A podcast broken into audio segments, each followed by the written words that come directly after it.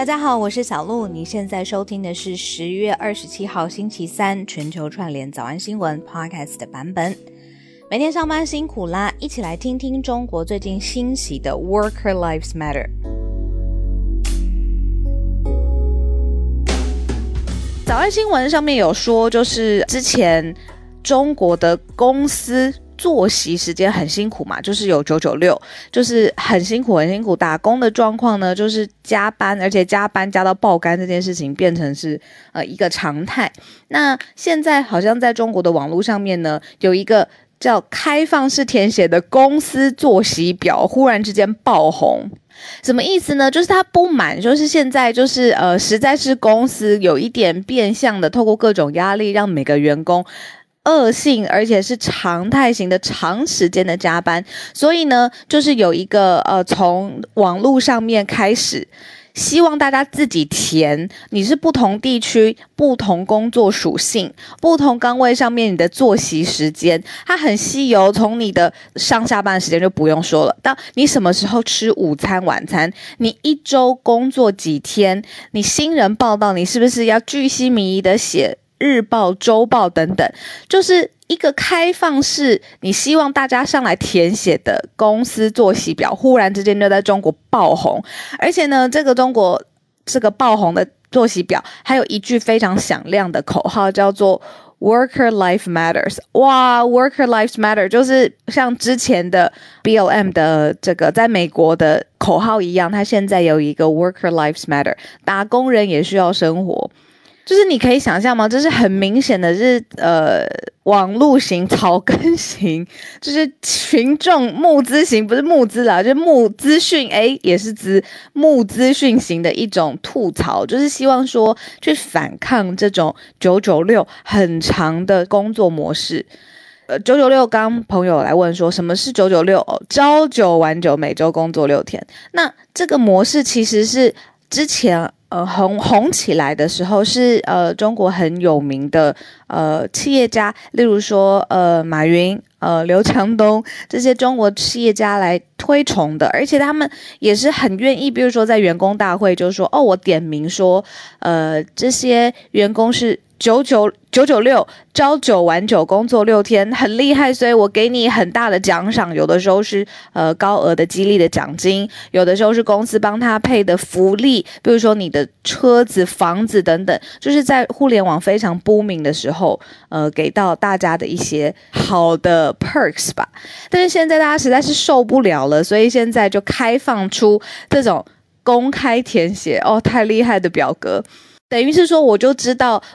来自各个地方，我们山东、北京、呃四川，任何的地方，不同的职位，他的工作状况嘛。所以网络的时代，它有很特别的特性，像是这种，它不需要特别讲太多话，你有一个共同的意识，很容易凝聚起来。那。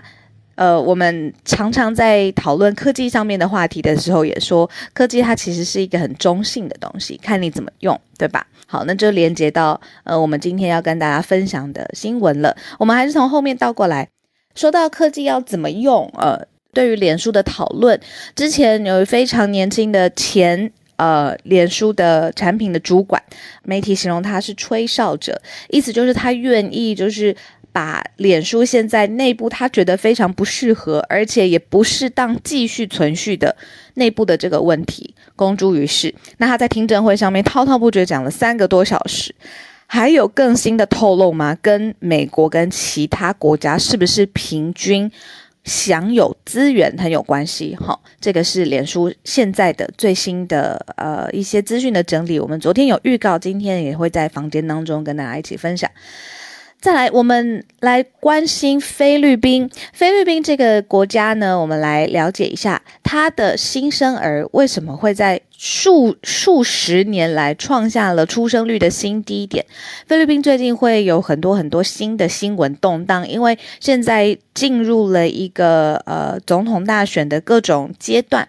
呃有不同的身份，有不同的出身，就是他的 background 很不同的候选人。那也经历了现在有替选候选人的一种阶段。那我们今天不是特别聚焦在。他的总统大选这个敏感的政治文化上，我们听看看他的新生儿出现什么样的问题。为什么挑这个呢？是因为会不会在他们的新生儿比例上面，我们看到一些是跟台湾有关的借鉴。台湾现在大家不婚不生，好像媒体讨论很多了嘛。那另外搭配在一起的就是不婚不生的同时，它的现况的另外一面是高龄化社会。好，所以我们可不可以从呃其他国家，口音是最常说是其他国家是学长姐已经经历过的现况，然后也想想看我们自己。再来，战狼杠上了法国的记者，有的时候外交上面的形象，或者是他外交上面的措辞，有的时候是经过一些考虑的，他就是必须要有。如果他们自己认为这是一个大国的强势，他有的时候就是需要表现出一个比较强势的气氛。但是呢，如果他是针对特定的某一些新闻报道的新闻工作者，诶，这样子是有原因的吗？这样子合不合理啊？我们待会也可以听听看大家的想法。好，那今天的第一题，我们讲到的是台湾水果在中国是遭禁的。这个早安新闻其实也讲过。呃，不止一次。例如说，到底是什么呃水果被禁呢？原因是什么呢？我们今天就特别从这个第一题开始。接下来 WTO 会来讨论台湾水果被禁到底公不公平。好，台湾水果王国，我们的凤梨、释迦、莲雾这些哇，日常生活当中你吃完一个正餐哦，甚至是有些人吃正餐之前，对吧？会吃一些水果。那像我。每次跟家人在一起吃，长辈也都是很耳提面命。你吃完正餐，你吃一点水果，这已经是日常生活当中文化当中的一部分了嘛？你走进街头巷弄当中，是不是都是有水果店啊？有水有打水果现榨汁，然后有直接切切好的水果盘等等的。反正就是水果是这么重要的人生人 生哈哈生活当中的一部分。为什么会扯上就是这种认定啊，然后被禁啊啊，经济贸易逆差顺差各种问题？好，就是因为呢，中国今年三月份开始又来挑选了，比如说台湾的凤梨，然后九月是挑了台湾的释迦，还有莲雾，说里面呢验出一种有害的生物介壳虫。当时我记得叶老师还要上来很努力的让大家理解，就是介壳虫它的呃，它真正有害到有害在哪里？那中国是以这个介壳虫的这个名义呢，暂停台湾的水果输入中国。那农委会，台湾的农委会有比较呃提出正式的回应，是要求中方提出证据，但是中国就是没有回应啊，他也没有什么证据提供出来，所以就这样子，这个状况就是一直没有输入中国了。我们自己的水果多好吃，多甜美，多鲜甜啊！现在中国。禁止输入嘛？好，那怎么办呢？这件事情现在层级拉高了一些些。世界贸易组织有证实，现在呢，中国禁止的包括了释迦还有莲雾相关的水果，已经被列入了一个叫特定贸易关切的案件当中，而且呢，会正式纳入了呃世界贸易组织 WTO 十一月三号到十一月五号的例会的议程。特别就是要看说到底。中方的证据是什么？这样子的禁止输入是说禁就禁吗？那 WTO 里面的相关的贸易规范，中国是不是有遵守的？那呃，这个特定贸易关切，早安新闻来喽，越俎代庖继续，叫做 Specific Trade Concern（STC），Specific 特定 Trade 就是贸易相关的啊，Concern 就是现在这是一个特殊的关切案。好，特别来关心到底是不是有符合相关的规章？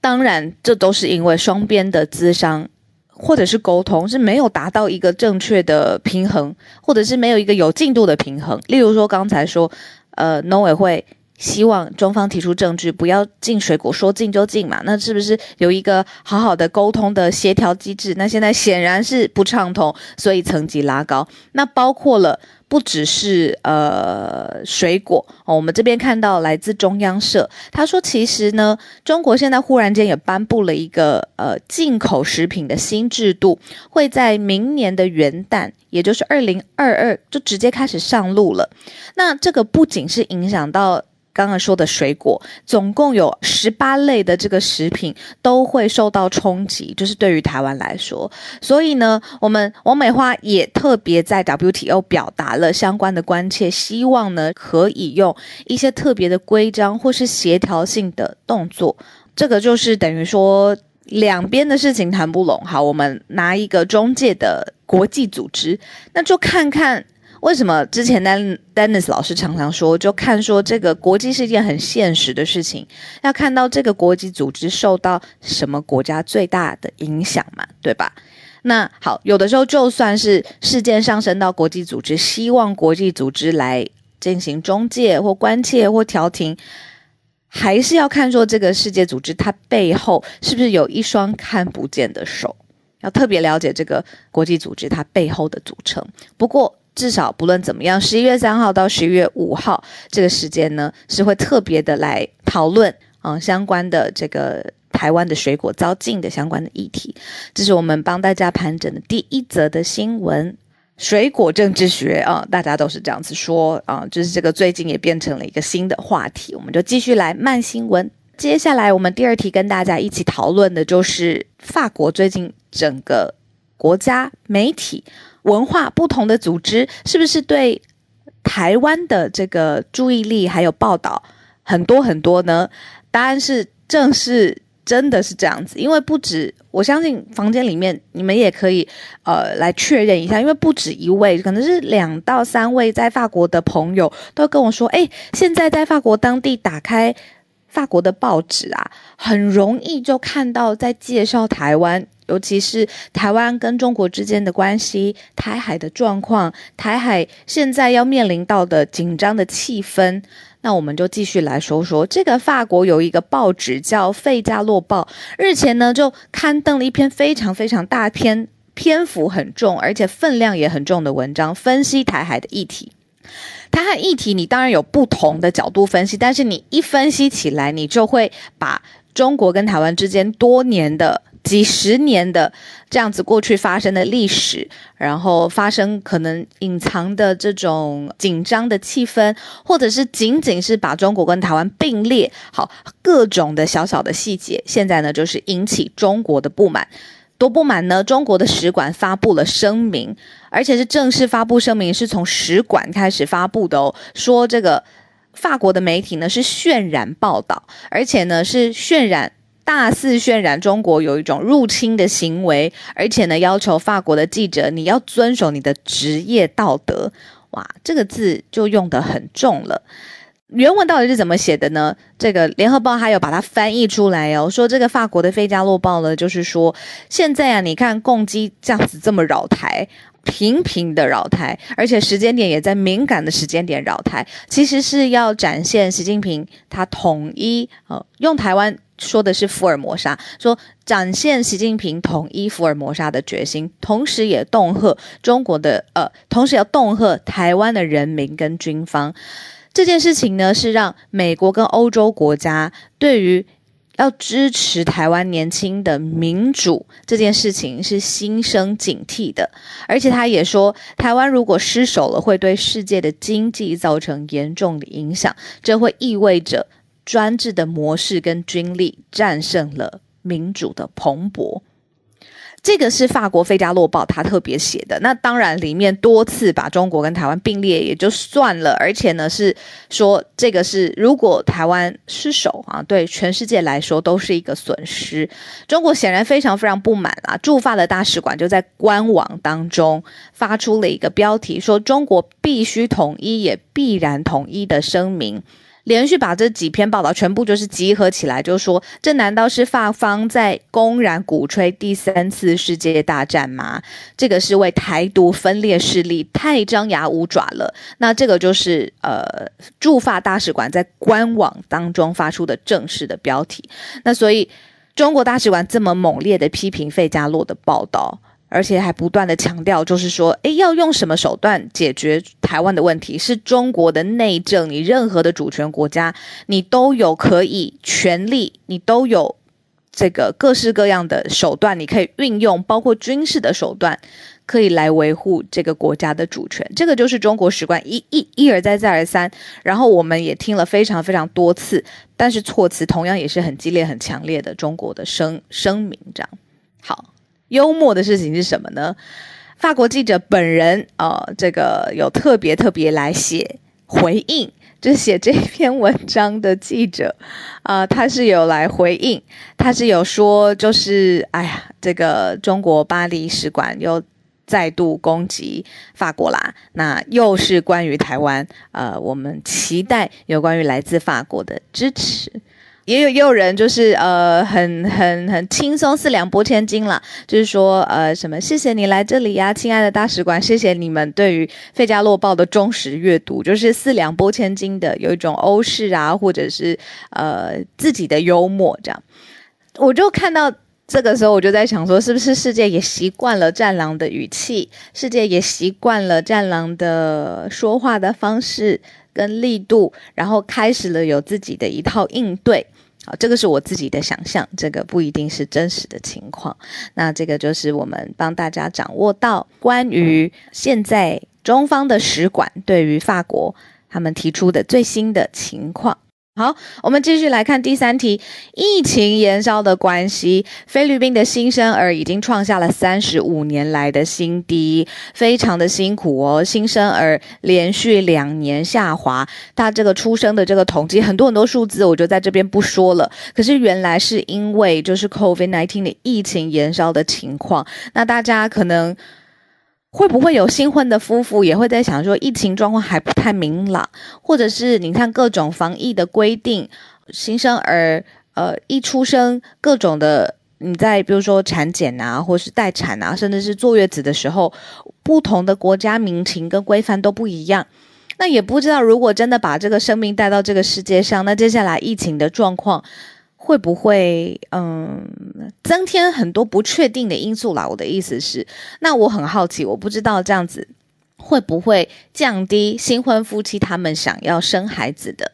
这个意愿？原先以台湾来说，阻力就已经够大了。毕竟有些人，比如说呃，会有想拼下事业啦，或者是希望有更好的经济的基础啦，或者是就是他们的选择就是希望是。你有我，我有你，我们有彼此就完整了，不需要孩子。就是原来这个呃这一波年轻人想要生小孩的这个意愿就不是很高了嘛，对不对？这个做过很多统计了。那现在加上 COVID-19 的变化，在菲律宾来说，新生儿创下了三十五年来的新低哦。好，那这个人口啊，它是一个很复杂的多。因素变动的因子，对它可能分经济、劳动，呃，然后接下来的人口社会组成，然后接下来就要你要讨论的是福利政策、薪资，全部都是围绕在人口相关的议题上面的。那所以我们之前早安新闻也有说到，日本有专责的机构来讨论。呃，新生儿跟人口老化的问题。那我知道台湾之前也有不同的，呃，我不确定是来自哪一个政党或哪一个地区有立委希望推动专法，用专法专责比较好的法律的高度来，你说奖励也好，或者是去理解调控这种人口老化，然后新生儿一直逐年降低的情况。所以我们看看别人哈，也可以想想自己。好，我们来好好讲一下，就是关于脸书的吹哨者，还有话要说。诶，为什么还有话要说呢？之前我们已经有说过，就是这个名字。叫贺根，大家可以常常记得，因为他真的是手上掌握了好多的资料。第一次他在呃全美国，等于是呃记者也转播，然后高度受到关注的听证会上面讲了三个小时关于脸书内部的讯息，说其实脸书明明就知道呃整个，尤其是 Instagram 的脸算法。演算法会特别的针对青少年，让青少年心生压力、心理上面的恐惧，但是就是不作为啊，各种的吹哨，就是说，其实脸书他知道它带来的杀伤力，但是他呃为了利益至上，而且没有做到贺阻这些呃可能带来的伤害，那结果呢，他继续，他又有新的呃内容要跟大家分享。他说，脸书的脸算法设计是促进分化内容的传播，好，分化内容的传播，他就介绍说，脸书会在世界各地引起更多的暴力动乱的事件。这个人他有说，脸书哦，他把这个是安全的问题，他视为是一个成本的问题。就是呢，他他说，如果要吹捧新创的企业文化啦，认为说便宜是比较。就是不要有那么多的成本的开销，你要便宜行事的话，那你是不会花很多很多的资源跟精力放在，比如说内容应该要怎么传播，设计一个很好的安全机制上面的。那这个吹哨者他就说，接下来脸书如果它的演算法不改变的话，它的确。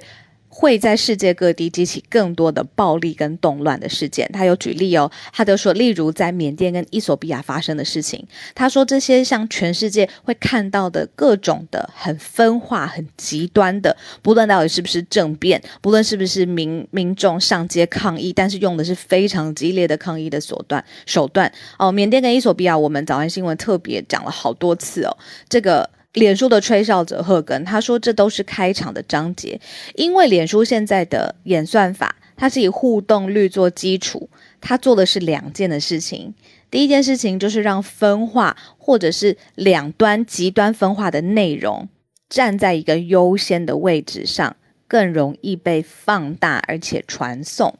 第二件事情呢，就是说让这些内容可以用更。”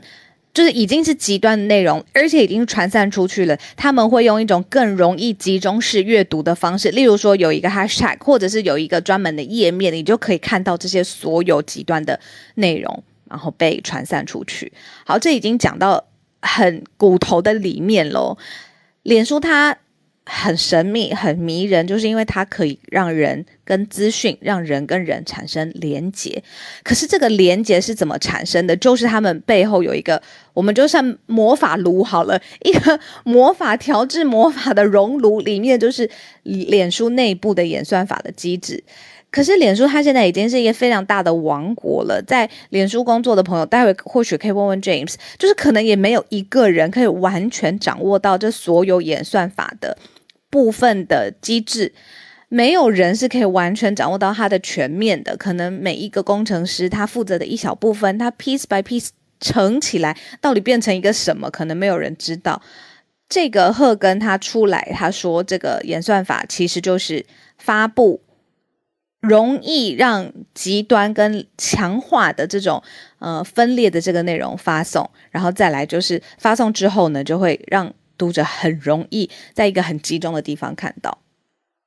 除了这个之外呢，他还说，美国只有百分之八十七打击假消息的资源是用在美国本土的平台英文的平台上，世界其他地方呢，如果你是使用不同的语言，假设你是用。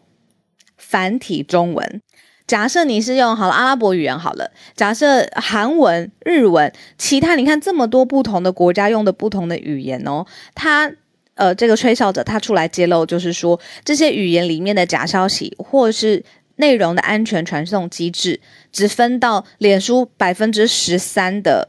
这个资源，其中百分之八十七的打击假消息的资源全部是用在英文。好，他说，脸书自己根本也不太知道，内部的工程师也不知道自己的运算公式到底是怎么执行的。还有继续哦，还没有结束。第三个，他说，脸书极度依赖人工智慧来监测仇恨跟暴力的内容。就是说，你如果今天看到一个仇恨或暴力，假设袭击国会山庄，好，你进去拍了几张照片，或者是煽动大家进来，然后这一篇贴文被检举是有关呃内容。有关暴力的或有关仇恨的，那这个被检举的这个贴文是不是人工去审查，说你到底怎么写，写的有多煽动，写的到底是呃会不会造成不良的影响？是用 AI 人工智慧的方式来判读，人工智慧的能力真的很有限呐。有些人真的是可以很巧妙的挑拨人的心弦，挑拨人的情绪。那这个是这个赫根他自己认为这个。研究文件当中也指出说，呃，artificial intelligence 的这个仇恨的贺组，人工智慧只能达到一定的程度，就代表它不完全。所以咯，就是一系列的这个文件从脸书的内部经由这个吹哨者，然后向公诸世界。那它不仅是单点的一次呃听证会就结束了。那接下来可以继续慢慢观察这么多的这个文件跟内部的讯息散播之后。法律层次要怎么做？脸书内部会怎么做？脸书对外会说什么？这些其实都是不同的这个观察点，我们可以继续一波一波来继续观察。好，时间八点三十三分，我觉得节目最好听的是大家串联的时间，所以我们现在要开放大家串联了，请大家举手。浩尔现在有要跟我们讲讲话吗？收讯怎么样？因为刚才浩尔我的收讯清楚吗？哎，很清楚，很清楚。你现在感觉如何？我们正要喝口水下下山，很高兴这几天，呃，其实就昨天开始爬，就感觉到大家的祝福跟串联，所以一切都非常顺利，谢谢大家。你昨天有不舒服的感觉吗？就是没有睡觉的时候，今天早上非常感恩，感觉大家跟我在一起。我们又在大家面前讲电话，然后你昨天吃 吃晚餐是一个怎样的情况？好奇好奇。昨天的晚餐就是一盒铁便当，然后再加饭可以无限添加，还有卤肉，然后我就吃了两碗卤肉饭。讲好细。好了，反正呢，就是就是你担心那些不舒服的情况吧。没有没有，还好，很幸运，我们整团大家都没有什么高山症的反应，都很很顺利的完成了攻顶。那我的感觉是山山真的有好像在跟我们说话，就是它的最后四五百公尺非常的困难，很像是圣山给大家的考验吧。就是你想要上来吗？那你就要度过这个，然后大家都非常非常小心，然后互相协力的完成。所以我蛮推荐大家有机会可以来挑战看看的。好啊。谢谢你，就是我的好伙伴，做一个缓冲上来跟大家聊聊天，然后也分享，可以感觉的想象得到你在跟我们讲话，在目前就是上来串联，呃，海拔高度所在位置海拔高度最高的串联人，谢谢你。好，那我们来进行今天的串联的时间喽。第一位我们邀请的是郭芭比，今天。因为小周末跟大家分享一则那个富士比最吝啬亿万富翁排行榜。那这次总共有四百位的富翁，他是依序排名的，然后用他们的事业收入跟捐赠的慈善机构的金额比例来统计谁是最有钱的小气鬼。因为美国股市它在过去一年的飙升程度，其实让这些大富翁的资产平均都成长百分之四十以上，但是。慈善事业收到的捐赠没有跟着成长，所以就用以这四百万富翁他个人一生的捐赠额去加总，然后除以总财富跟总捐赠金额的比，得出的比例之后，用最高分就是五分的去评比，得分最低也就是最小气的这样。然后最后名列前茅小气鬼小气鬼，我特别加注一下他们的生日哦，分别是。金牛座的 FB 创办人马克·祖克伯，然后那个巨蟹座的特斯拉执行长 Elon Musk，然后还有摩羯座的呃亚马逊的创办人贝佐斯。对，金牛、巨蟹、摩羯，好，对，没错。报道当中除了就是小气鬼之外，还有其他的统计排名。有兴趣的朋友可以搜寻富比士的网站观看。嗯，以上跟大家分享。谢谢你，谢谢芭比，谢谢郭芭比。好，嗯，我实在是很想要 hold on to 这个轻松的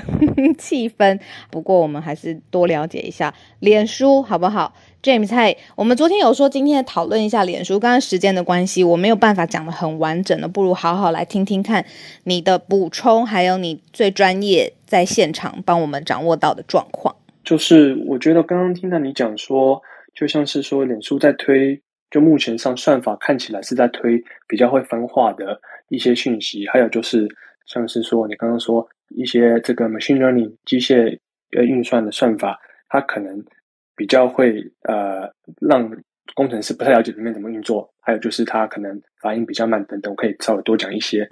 就是在嗯这个推一些比较分化的讯息里面来说，其实大家可以想一下说，嗯，在脸书上呃。当脸书这个平台，它主要的业务是卖广告嘛，然后卖广告，它有两端，一端是跟呃这些呃商商家，就是要买广告这一端，另外一端就是当然是跟用户。那如果你要让用户留到这个平台呢，你当然就是要让他们呃比较会去，不只是分享一些贴文也好，或是说点赞一些贴文也好，然后。因为人性，可能就是因为人性的一些问题，呃，比较有人会去点赞，会有人会去分享的一些贴图，很多的时候都是比较分化的一些议题。嗯，所以在算法上面，如果只有机器去运作的时候，它可能就会比较会呃推这些分化的议题。嗯嗯，对对对，所以在这方面可能会呃造成它呃有一些让社会变得分化的一些偏差。对，然后在这方面，其实有一方面是因为脸书它用户实在是太多太多了，当它人用户那么多的时候，有一方面已经不太可能用人工的方式来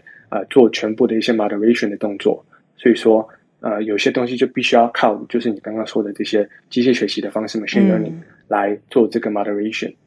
然后当他在做 moderation 的时候用 machine learning，然后他要 train 这个 model 的时候呢，很多时候你要做机器学习，你必须要有 data，然后像是说。啊，有一些事情不断发生，像是说，呃，你刚刚有提的国会山庄的发生的事情，或是说，啊，像最近一些呃美国本土上来说好了，对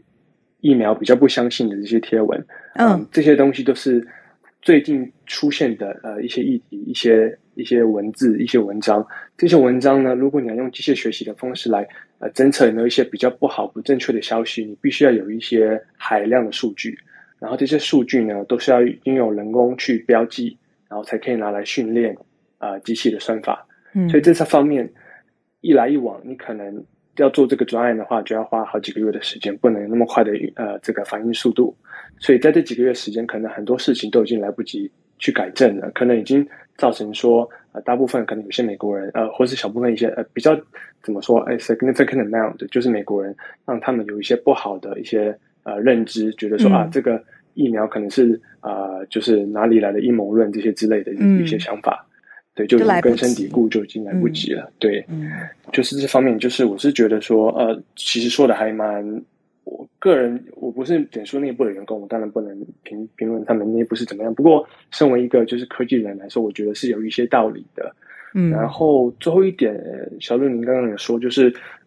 很少有的工程师可以了解说，就是整个算法运作是怎么回事。我觉得这方面也是没有错的，因为其实，呃，到这种 Facebook 啊，或是 Google 这些非常非常大的公司，其实也这分工都分得非常细了。可能有一个 team 专门搞 data，另外一个 team 专门搞算法，然后有可能有另外一个系统啊，叫做 infrastructure，把这些算法和这些呃资料把它合在一起，然后来来做一个优化的动作。然后这个优化可能又是自动执行的，所以在这方面。可能真的有很少很少人知道说啊，到到底这个真正算法的呃运作是怎么样啊？当你真正用在现实世界上的时候，你发现已经有一些不好的效果了。可能这个算法的一些边际效应、一些 edge case 推出不好的呃一些贴文的时候，已经来不及了。可能已经过了好几天或是好几个月了，你才发现。然后在这时候，可能就会有一些呃非常不好的影响啊。但这这当然，我觉得最最终。就是可能因为 Facebook 它的公司的大小、公司的呃使用者的数量来说，造成了这些很比较难解决的问题。我觉得是呃 Facebook 长久以来如果要继续经营这个平台，一定要解决的一个很蛮大的问题。嗯，对，好，谢谢 James，哇，很很喜很喜欢你的补充，然后也谢谢你把里面的细节跟他的逻辑把它解释的更清楚一些些。谢谢你。那这个也不是你知道今天讨论，然后今天就有一个答案，然后明天脸书就变成一块净土，就是需要大家来一来一来是我们更加了解嘛，再来就是我们继续观察。好，谢谢 James。那我们继续来。翠翠，嗨，嗯，我今天要分享的是一个，就是日本呢，他们接下来，嗯，他们有一个叫做经济产业省，他们希望在二零二二年的时候呢，要改变一个他们的法律，就是叫做，嗯，外汇及嗯国外贸易的，就是法规当中，他们会改一个，嗯，条例，就是其实呢，其实，嗯，因为。日本有很多的留学生嘛，留学生其实来日本的话，其实是没有什么问题的。但是呢，因为在二零一七年的时候发生，就是有一个中国的留学生把，嗯，他在大学就是他们研究的有关于军军事飞机用的那个红外线的照相机，把它偷偷的输到经由香港输到中国的事情。那这件事情之后，他们其实有一直在检讨说，就是当有些外国学生进到大学做进行研究，尤其是有关于一些敏感技术，就是所谓的跟军事有关的技术的时候，他们是不是应该要嗯测，就是要彻查一下这个人的嗯，例如说身家啊，或者说他们背后有没有什么资金援助？但是当他们去真的去做一些调查之后，发现其实目前在日本只有百分之六成左右的大学，他们在这些留学生入学之前。是有做一些这样的调查的，但是，因为毕竟这个是跟军事方面有很大的关系嘛，所以他们决定，当呃，就是二零二二年度之后，只要就是有这样的学嗯学生要进入这个嗯大学机构的时候，如果他们要进行相关研究的时候，全部可能都需要经过就是这个经济产业省的就是审核，才能让他们去做这样的研究。对，但是为大家就会想说，那这样子的话，你不要让这些留学生去就是怎么讲参与这些研究就好啦。可是问题是，因为在日本，他们认为说，因为他们希望他们的这些军事研究的，就是机械的技术是可以追上美国。那他们觉得，就是跟亚洲学生，就是他们吸这嗯吸收这些亚洲留学生来进行研究是非常严重的事，嗯，非常重要的事情。所以就是怎样取得平衡，就是他们必必须嗯接下来必须要做的课题。嗯，这是我分享，谢谢，谢谢翠翠。哇，已经变成习惯了，要天天听到翠翠来自东京的声音。好，哎，我不知道翠翠，你接下来又要过过年跨年，你会回来吗？嗯，基本上没有办法回去。对，因为其实，嗯，我想，如果是因为我的工作是服务业嘛，所以其实基本上我没有办法，就是休超过三天，连续假期三到四天。对，懂懂懂。更何况回来还要隔离。对啊，所以就有点难。因为我们之前有在跟哈尔讨论，就是说，哈尔说他如果要去东京的话，他一定会去找你，我们就找你喝杯酒啊。好，之后等你们来。接下来欢迎汉超老师。持续缺乏劳动力的地方发生在美国，那会发生什么事情呢？是的，是的啊，这是路透社的消息。其实从今年年初以来，就美国一直面临是劳动力短缺的问题。那到第三季度现在已经结束，就是从目前的统计数据看来也是如此啊。虽然说现在美国的失业率已经降到了十九个月以来的最低点啊，但其实这个劳动力短缺的问题始终没有这个得到解决，而且还可能会继续持续下去。那不少的经济专家都指出，这个趋势可能会持续到明年，并且前景不乐观啊。之前大部分的这个就是缺乏劳动力的行业，主要都是这种啊，就是 labor intensive，就是这个主要靠依靠劳动力的这些行业。但是第三季度有一个比较有意思的问题，就是医连医疗行业啊，医疗领域现在这个劳动力都是处于缺乏的状态。啊，我公司其实就是一个医疗领域的这个猎头公司，我们公司最近的业绩也确实是啊出奇的好啊，可能跟这个也有关系啊。但是与之相对的，就是有一个佛罗里达的人，他做了一个实验，就是他申请了六十份这种低薪的这种啊，就是基础工作，但是他只拿到了一份 interview，然后最后一个 offer 都没有。所以说就出现，就是 Business Insider 也报了一个很奇怪的现象，就是明明有劳动力短缺，但是有非常多的这个工作，他是这个完全不理会这些啊，就是前来这个。应聘的人，嗯，所以很多时候这个趋势也是蛮奇怪的啦，就是还是需要更不理会，然后又没有劳工，那怎么办呢？对啊，对啊，所以真的就是一个很 tricky 的呃，就是样子吧，就是因为就是之前大家都说是劳动力短缺，就昨天就前天的时候爆出来这个新闻，就是这个人投了六十份这种啊，就是没有很高级的工作啦，就是什么 cashier，就是收银员呀、司机呀这一类的。都没回应。对，结果六十个里边只有十五个给他回应，其中只有一个给了他 interview，就也是真的是非常奇怪了。六十分之一的 interview。对对对，所以一方面是有这个 labor short，就是劳动力短缺，另外一方面又有这个很多人就是找这种低阶工作都找不到，这些工作甚至都不要人，就是搞不清楚有点状况，所以现在大家都是一头雾水。嗯，所以就把这个有意思的事情跟大家分享一下。谢谢汉超老师。对啊，那个复杂的问题到底谁才是？第一根线要把它抽出来，那等于有的时候也可能有鸡生蛋蛋生鸡的问题。所以好，这是美国劳动力短缺而且持续，但真正的原因是什么？我们可以再来继续观察。好，Peggy 早来自巴西，巴西女孩，今天要讨论的是 COVID 吗？相关的是吗？嗯，我们上周五不是有聊到说有一份报告流出来，然后国会要正式起诉总统那一份报告书嘛？那今天正式通过了，今天就是通过了。OK，对对对，今天就是 COVID-19 疫情调查小组从四月二十七号开始的听证会以来，今天是最后一次开会。然后为什么？我想先说为什么这份报告需要正式通过，因为它其实只是一个疫情调查小组，它并没有起诉总统或者是要求总统接受惩处的一个权利，所以它必须呃经过通过这份报告之后，正式往国会呈交，请就是国会最高法院的检察官正式起诉总统才有效。所以今天是十一位呃巴西的参议院的参议员，他们要投票表示通过还是不通过，那以七比四票最后通过最终版本。那我们上周五提到的那一份报告，它有一千一百多页嘛？那今天的最后版本一共有一千两百八十九页，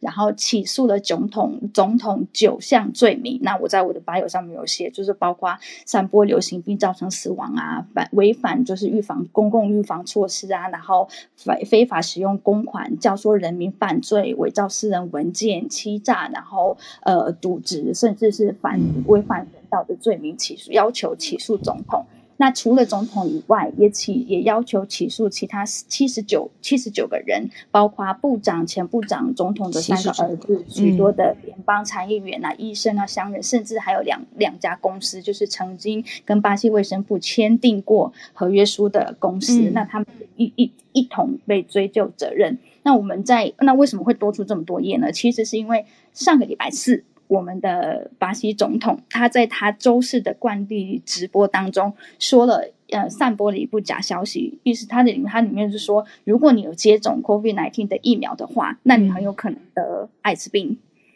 哦，哇哇哇，不可以，不可以。对，所以昨天就是 Facebook，然后 Instagram 跟 YouTube 就相继的把他的这这个直播下架，那这是第一次。就是从去年川普总统一直很多言论被禁之后，对，呃，之后这是我们巴西总统第一次他的直播被下架。OK，那我们一直以为啊，我们一直以为其实为什么脸书动作这么慢？去年总统那个 川普总统不是不是就是已经已经被照被禁止了嘛？那为什么巴西总统可以一直散播这样子的假消息？但是他是昨天他的直播被下架，所以在我们最后的这个报告的最后最终版本里面有新增的一个章节，因为他说要求国会起诉总统以外，也要求他禁止以后在所有的社交媒体上面发文，然后让。他不要再讲这些，不要再散播这些假讯息，并且要求 Google、Facebook 还有 Instagram 这些所有其他的公司，呃，打破就是总统的隐私，要求他们提供总统的相关数据。那因为今天这份报告通过了，那很有可能明天，因为这是一个小时前刚发布的一个新闻，那可有可能明天这个还会有一些后续的一些动作。那我很希望我下次举手的时候能够讲巴西的好，那以后就跟大家讲嗯。嗯嗯，谢谢 Peggy。我很重大的新闻，以呃以我现在的判断力来说，这个罪名呃非常多条，而且它的调查的规模，然后最后起诉的人数也是多的。那除了考虑这个之外，就是呃虽然动作慢了一些，但是呃连脸书啊、YouTube 啊、Instagram 也开始禁止，而且下架这个巴西总统的直播。那可见。呃，这个事情的层级，还有它影响的规模都是大的，而且是重要的。那可见巴西总统过去的这些所有的言论，确实造成了呃杀伤力跟伤害。好，那希望这个报告正式通过起诉之后，有更新的 update，然后邀请 Peggy 来跟我们继续分享。然后 Peggy 最后一句说说，呃，希望可以讲到巴西的好啊，这个我。很感同身受，希望这件事情有一个呃正确的而且公平合理的落幕。然后我们来听听来自你分享的巴黎的好消息，而不是巴黎巴西的好消息。谢谢你。那我们接下来的时间要邀请孔医师，孔医师今天呃想跟我们分享什么跟疫情有关，我们要注意的事情。过去这十二个小时，我觉得最大最大的消息就是高端疫苗，嗯呃已经确认这个进入。进入这 WHO 啊，呃，我我应该先讲个背景。WHO 大概在去年的时候，呃，前几个月，他们其实就因为想要赶快找出新冠有效的药物啊，所以在他们主导之下做了一个叫做 Solidarity，就是团结啦，Solidarity Trial。那它是一个疫苗平台，呃，对不起，一个临床试验的平台，有多国多中心，然后。一些有希望对新冠有治疗效果的药，就可以用同样的平台，然后很快的收案哦。可惜的是那一次候选的那些药物哈，没有几个有做出有效性的。那最有名的做出有效性的就是类固醇了哦，类固醇做出一定的效果。那可是像是 Remdesivir，然后呃羟氯喹宁，哦，做了很多很多老药新用或是新药，可是都没有做出很好的结果哦。Remdesivir 在那个大型临床试验里没有很好的效果。好，那现在 WHO 准备发起一个疫苗上的类似这样的临床试验，那也是用这个名字哦。那他们其实已经规划了很久了哦。那这个昨天应该算是确定了，WHO 正式发了新闻稿，然后宣告这个临床试验要正式开始了。那这个其实在国内媒体大概在九月的时候已经有风声传出来了。那个时候报道是，其实是从这个呃哥伦比亚，在哥伦比亚当地的新闻有传出来说，哎，高端疫苗要去高去哥伦比亚 WHO 的赞助之下，哦，那个去做第三期临床试验。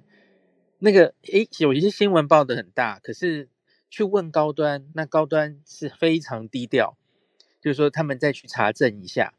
因为他们还不敢讲。因为这个是 WHO，还有他们会在三个国家做哦，哥伦比亚、马利、马利在非洲了哈，还有菲律宾，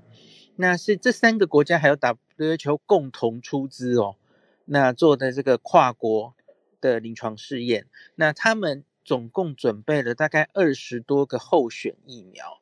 那他们就是希望加速这些有希望、有潜力的疫苗的研发速度哦，那当然希望。以全世界的观点来说，WHO 的观点，目前的疫苗还是不够的哦。嗯，很多第三世界国家还是拿不到它的疫苗，所以他们希望能够加速这些更有效，特别是针对突变株了吼。那保护力看可不可以更持久，甚至是不需要打针的疫苗。现在有一些疫苗是喷鼻的嘛哦，或是贴片的等等的，都在研发之中。那这是一个临床试验的目的了吼。就是有 WHO 来 organize 这一些国家，然后出资金，让有一些疫苗厂，它可能没有那么多钱或是环境去找到第三期执行。我觉得高端有一点类似这种状况了哈。那，诶，可是它可以帮助这些疫苗加速他们的这个计划。你可以说是全世界版的神速计划了哈，因为美国自己搞了一个神速计划，弄出那么多疫苗嘛哈。好，那这个是从二十多个候选疫苗中选出四支疫苗。那昨天 WHO 是先公布了两支，他们确定已经要开始用这两支疫苗开始进行这个临床试验了。那其中一支就是高端疫苗哈，那另外一支是另外一个